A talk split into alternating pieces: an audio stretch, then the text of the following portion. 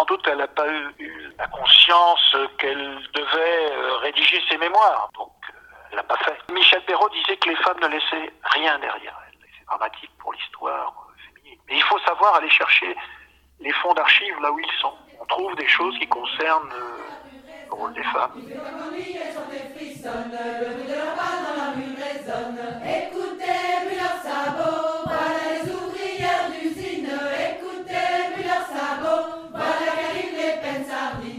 Bienvenue chez Bretonne Breton et Féministe, le podcast qui explore les féminismes en Bretagne et décentralise la parole. Rendez-vous tous les 15 jours pour un entretien ou un reportage au micro d'Aurélie Fontaine.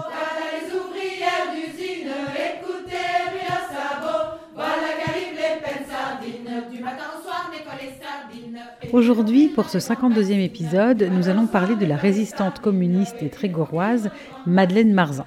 Parce que bretonne et féministe, c'est aussi euh, visibiliser le matrimoine historique breton, qu'il soit féministe d'ailleurs ou non.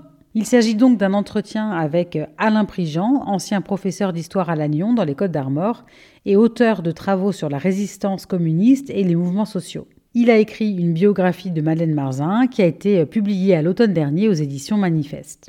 Alors pour raconter un petit peu Madeleine Marzin, elle est membre du réseau de résistance féminine communiste pendant la Seconde Guerre mondiale et à Paris, pendant l'occupation, elle organise la mobilisation des femmes contre le rationnement. À ce moment-là, en 1942, elle est arrêtée puis condamnée à mort, mais elle réussit à s'échapper lors d'un transfert vers la prison des femmes de Rennes. En 1944, elle devient responsable de l'Union des femmes françaises dans l'Est de la France, et c'est à ce moment-là qu'elle participe à la libération de Nancy. Militante syndicaliste, elle est aussi l'une des premières femmes à être élue députée après-guerre dans les 19e et 20e arrondissements de Paris. Vous allez l'entendre dans cet entretien, Alain Prigent parle d'une correspondance que Madeleine Marzin a entretenue avec René Guillou. Et je veux donc vous préciser ici qui était René Guillou. Elle était professeure de lettres et aussi l'épouse de l'écrivain Louis Guillou. Et c'est ce dernier qui a gardé les lettres que se sont écrites les deux femmes, devenues de précieuses archives. Dans ses lettres, elle questionne les conditions des femmes et dès les années 1920 milite pour l'avortement. Et évidemment, nous allons aussi en parler dans cet épisode. Déjà, je voulais savoir euh, pourquoi vous avez eu envie euh, d'écrire la, biographie de Madeleine Marzin? j'ai écrit la biographie de Madeleine Marzin euh, par une série d'opportunités parce qu'en fait, quand je suis installé ici autour de l'Agnon, j'ai été en contact avec des gens qui ont connu Madeleine Marzin et en particulier son frère un de ses frères, Gustave, et je le faisais venir dans mes classes, parce que j'étais enseignant au collège Charles Goffic de Lannion, et il me racontait son parcours de déporté. En fait, il parlait très peu de lui, mais surtout de sa sœur, Madeleine. Voilà comment, euh, initialement, j'ai été en contact avec Madeleine Marzin il y a une quarantaine d'années. Euh, suite à mes recherches sur le mouvement social euh, dans les Côtes du Nord, Côte d'Armor, j'ai croisé Madeleine Marzin dans les archives et ça m'a incité euh, par le biais de l'association des amis Louis Guillou. Et j'ai découvert grâce au directeur du fonds Louis Guillou un, fonds d'archives exceptionnel qui se trouve à Saint-Brieuc et qui est euh, environ 200 lettres que Madeleine Marzin avait envoyées à la femme de Louis Guillou et également à Louis le contenu de ce fonds d'archives m'a incité à poursuivre mes recherches autour de la trajectoire de Madeleine Marzin. Qu'est-ce qui vous a euh, intéressé particulièrement euh, dans son histoire, son parcours, dans ce personnage-là? La caractéristique essentielle du parcours de Madeleine Marzin, c'est euh, sa trajectoire dans la résistance. Figure majeure de la résistance parisienne, parce qu'elle est bretonne. Bien sûr, dans les Côtes d'Armor, elle a vécu autour de la petite ville de Ploirette dans le Trégor, mais ensuite, dans les années 30, elle, fait la démarche d'aller volontairement dans la région parisienne, et au moment du déclenchement de la guerre, elle participe au réseau de résistance féminine communiste dans la région parisienne. Et elle est arrêtée avec son groupe féminin euh, fin mai 1942. Elle est condamnée à mort avec euh, un certain nombre de ses camarades. Elle échappe à l'échafaud, puisque trois de ses compagnons, qui faisaient partie d'un groupe FTP de protection, sont guillotinés en juillet 1942. Et elle, elle est condamnée donc à perpétuité. Et elle s'évade en gare de Montparnasse. Et c'est essentiellement ce parcours de résistant qui est emblématique dans la trajectoire de Madeleine Marzin. Quand on étudie un peu plus en détail sa biographie, on s'aperçoit qu'il y a d'autres facettes dans le mm. parcours de Madeleine Marzin. Parce qu'elle fait partie de cette première génération de femmes qui émergent sur la scène politique parisienne et nationale suite aux décisions euh, du Conseil national de la résistance de donner euh, le droit de vote aux femmes. Et donc les premiers scrutins en 45 en 46 font émerger cette première génération de femmes euh, dans les instances euh, des conseils municipaux et à l'Assemblée nationale. L'année dernière, il y a eu au musée Carnavalet à, Paris, dans le quartier du Marais, une exposition sur euh, le rôle des Parisiennes dans l'histoire. L'expo s'appelait Parisienne citoyenne. Et j'ai acheté le catalogue de l'exposition. Il y a deux pages sur Madeleine Marzin. Elle émerge aujourd'hui comme une figure euh, féminine sur la scène parisienne. Est-elle féministe? Ça, c'est une question euh, que je n'avais pas imaginée lorsque j'ai rédigé mon ouvrage, bien entendu. Et dans la conclusion de, de l'ouvrage, je, pose ces questions-là, sans aller jusqu'à ces, ces thématiques.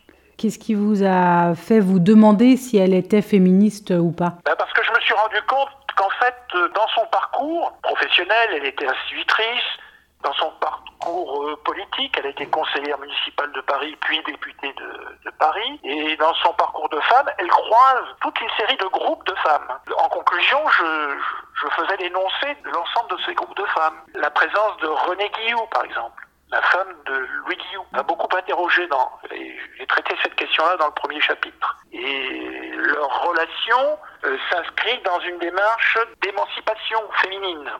C'est très net dans la correspondance.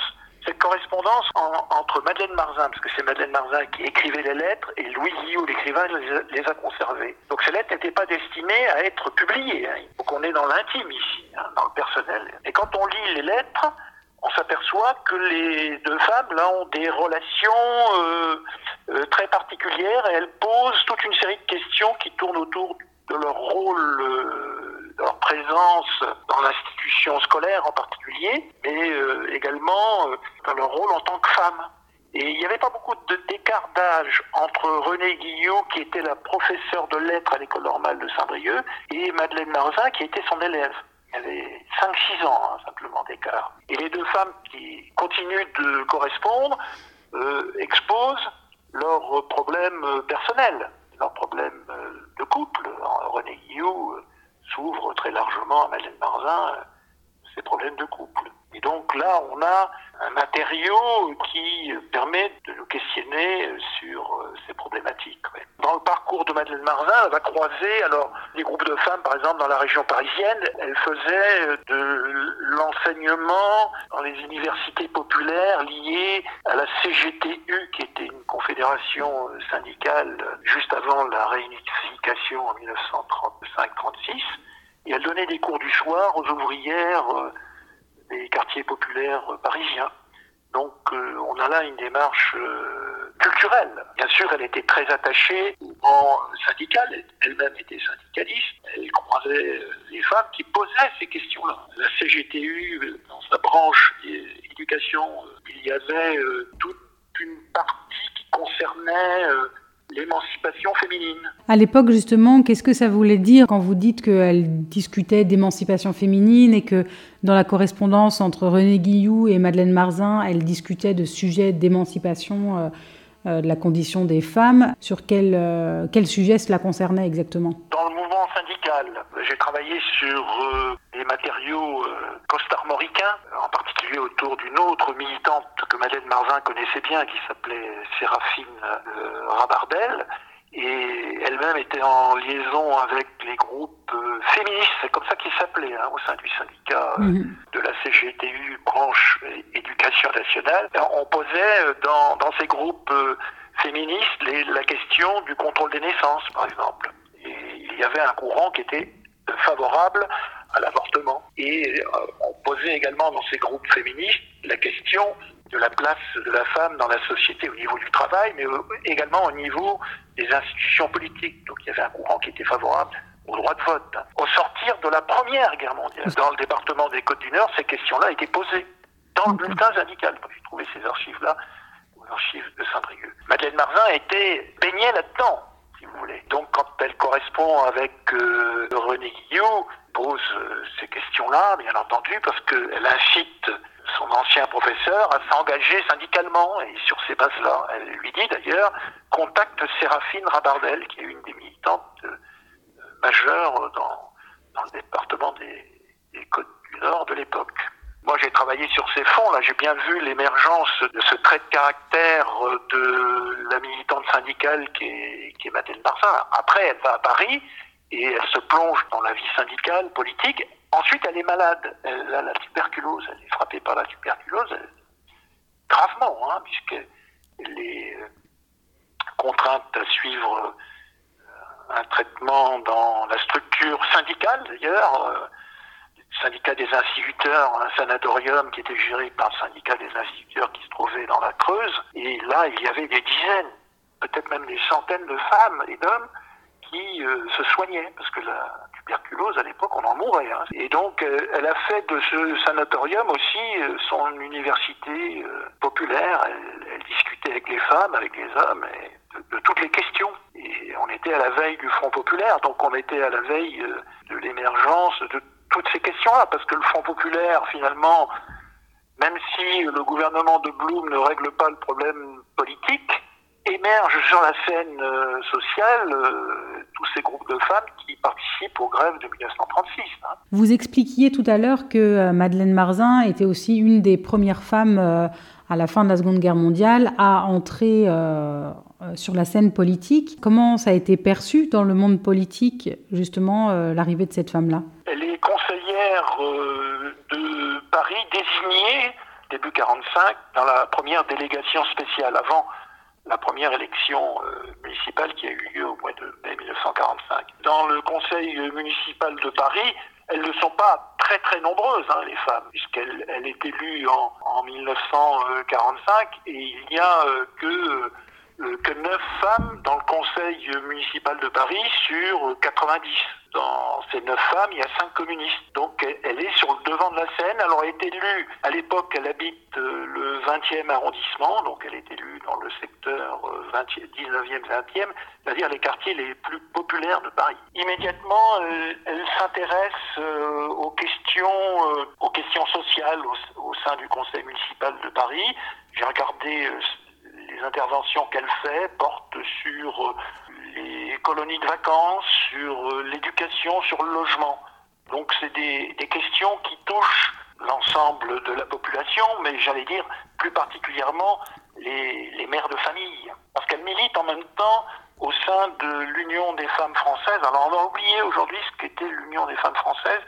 C'est un regroupement de tous les courants euh, qui émergent de la résistance et il y avait des courants euh, qui organisaient les femmes. L'union de tous ces courants forme l'Union des femmes françaises. C'était presque un million d'adhérentes hein, en 1945. Et Madeleine Marvin fait partie du comité directeur. Et donc Madeleine Marvin porte les revendications alors, sociales hein, des femmes à ce moment-là. Ce sont des questions essentiellement euh, sociales qui sont portées par euh, les élus, mais en même temps ce sont les questions d'époque. Hein faut bien voir ce qu'est la France en 1945, ce que sont les quartiers populaires parisiens à cette époque-là. Les populations vivent dans des îlots insalubres et les enfants de ces populations-là sont à l'image des quartiers, bien entendu. Donc elles portent ces revendications qui ne sont pas prises en compte par euh, les autorités euh, préfectorales ou le conseil municipal de Paris, puisque Paris reste quand même avec un statut spécial. Hein. C'est pas un vrai conseil municipal, hein. c'est le préfet qui dirige le, conseil municipal de Paris à l'époque. Dans les comptes rendus de conseils municipaux, euh, à, lire, quand Madeleine Marvin intervient, il n'y a jamais d'intervention euh, extérieure, ce qui montre qu'elle a, enfin, moi j'en ai déduit qu'elle avait une grande autorité euh, morale sur ses, sur ses collègues conseillères municipales. Alors sans doute que tout le monde connaissait sa trajectoire hein, de résistante à Paris a été la première femme quand même à être condamnée à mort hein, au fait de résistance. Son évasion lui permet d'échapper à, à l'échafaud. Elle avait été graciée initialement par Pétain, mais ses trois compagnons, la FTP comme je disais tout à l'heure, avaient été guillotinée à la prison de la, de la santé à Paris. comment elle a réussi à s'évader d'ailleurs? Elle, euh, elle s'est évadée euh, juste après sa grâce. Donc elle avait été graciée en juillet 42 et elle s'évade début août 1942 en gare de Montparnasse. Le groupe de résistantes auquel elle participait était transféré à la, prison des femmes de Rennes. Elle avait négocié, Madeleine Marzin, avec les prisonnières droit commun qui euh, faisaient partie du même convoi qu'elle. La droit commun avec laquelle elle avait discuté était d'accord pour que ce soit elle, Madeleine Marzin, qui puisse, dans le cas où il y avait possibilité d'évasion, faire, puisqu'elle avait été condamnée à la plus forte peine. Donc c'était la règle, en quelque sorte, et justement, elle a donc euh, cette condamnation à mort là euh, fait suite à, sa participation euh, dans une manifestation de la rue de Bussy. C'est ça. Donc en 1942, une mobilisation des femmes contre la vie chère, contre les pénuries et les réquisitions en fait. Et la manifestation s'est mal déroulée. Au lieu de se transformer en une manifestation à caractère revendicatif, il y a eu, euh, si vous voulez, euh, intervention euh, d'un groupe de police qui a tenté d'arrêter les certaines manifestantes, et en particulier Madeleine Marvin. Et le groupe de protection, il y avait plusieurs groupes de protection FTP, sont intervenus pour extraire les femmes qui avaient été enfermées dans le magasin. Et des coups de feu ont été tirés à l'extérieur. Deux personnes ont été tuées. Un gardien de la paix en tenue et un gardien de la paix en, en civil. Donc euh, l'affaire a fait, bien entendu, grand bruit. Mais pourquoi ça a dégénéré exactement? C'est assez confus. Hein. Les archives ne disent pas exactement ce qui s'est passé au niveau des coups de feu, puisque c'était euh, à la périphérie de l'action. Mais euh, quand Madame Marzin est entrée dans le magasin pour distribuer des boîtes de sardines qui étaient... Il y avait eu un arrivage de boîtes de sardines et c'était... On pouvait se procurer des boîtes de sardines contre des tickets de rationnement. Euh, la distribution ne s'est pas faite comme elle l'avait imaginé. Elle a été euh, ceinturée par les gens qui travaillaient dans le magasin. Et donc, euh, un des groupes de protection ont, extrait Madeleine Marzin du magasin. Mais à la périphérie de la manifestation, il y a eu des coups de feu. Et les arrestations ont eu lieu dans, la foulée de la manifestation. Quatre personnes ont été condamnées à mort. Hein.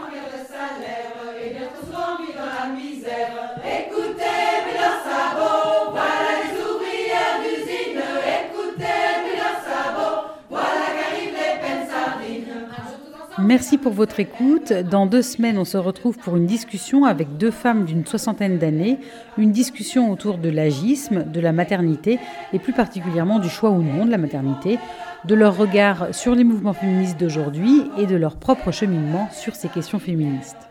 À bientôt donc sur Bretonne, Breton et Féministe et n'hésitez pas à vous abonner au podcast sur votre plateforme d'écoute préférée.